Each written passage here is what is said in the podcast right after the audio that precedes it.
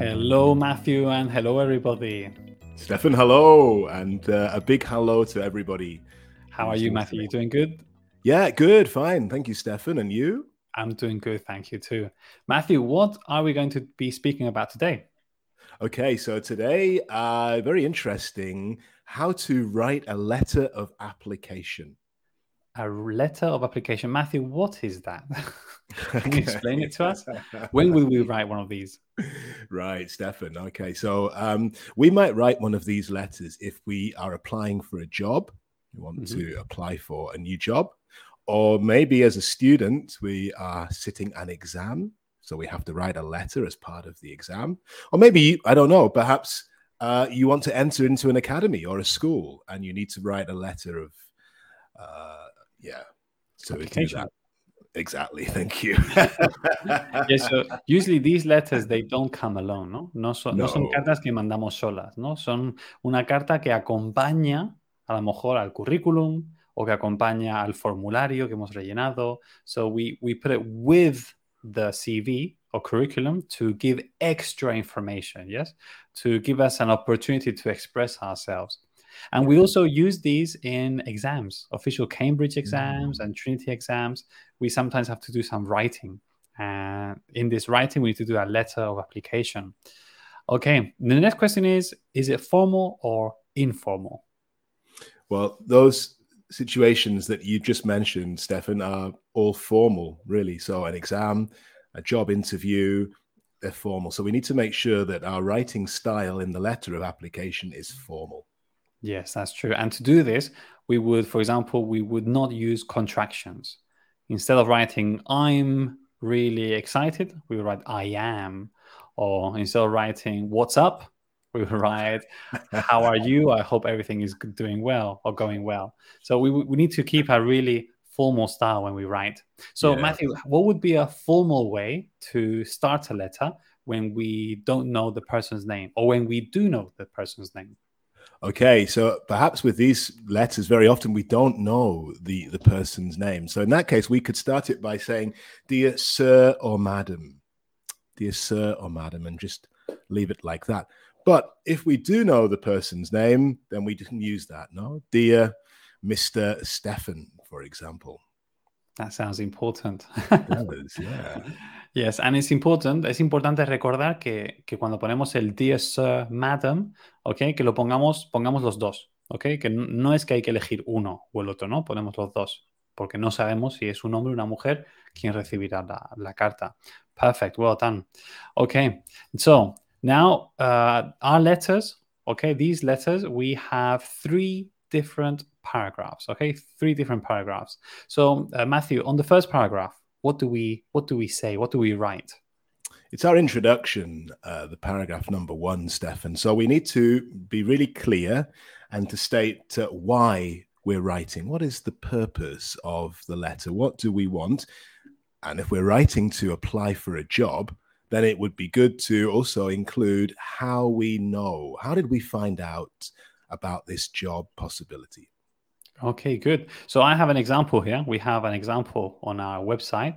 So we remind everybody to go to campus.trainlang.com and there we have an example. And here it says, Dear Sir, Madam, I am writing to apply for a job as an accountant in your company. I have read your job posting on your company website and I believe I am a very good candidate. So oh, we, we start saying why we are applying. So why we are writing, we are writing to apply. Okay.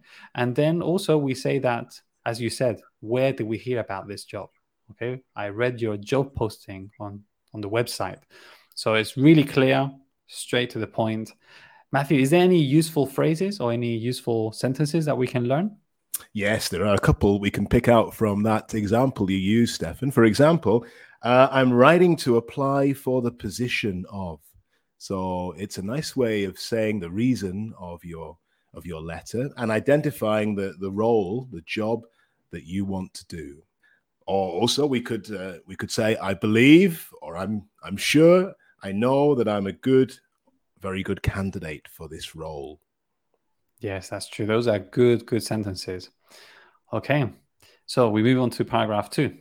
How about I I mention this one and then you can read it because it's longer this second paragraph. Thank you. I noticed that.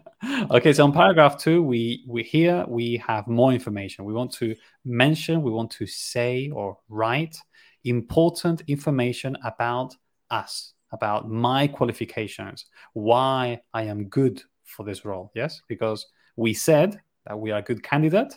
Now we have to say why. And a good way of saying it is what experience do we have?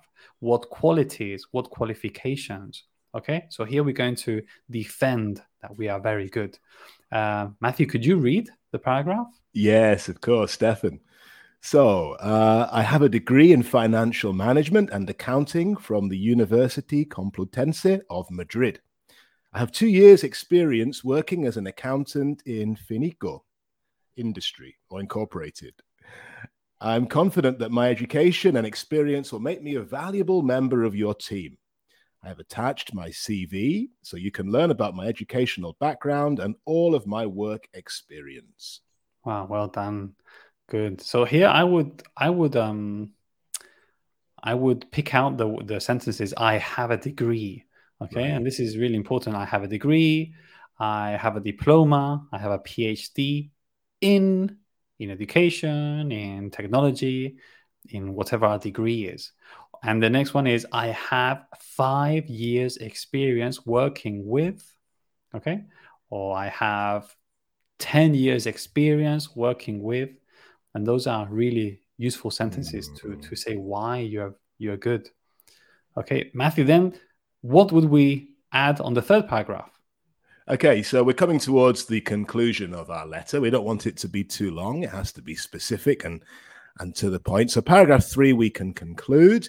We want to we want to hear from them. We want to have some some hopefully some positive feedback. So we can include that invitation that the person writes back to us and then we need to close the letter and we have to do it with uh, the proper salutation. So we wouldn't say uh, lots of love or uh, take care.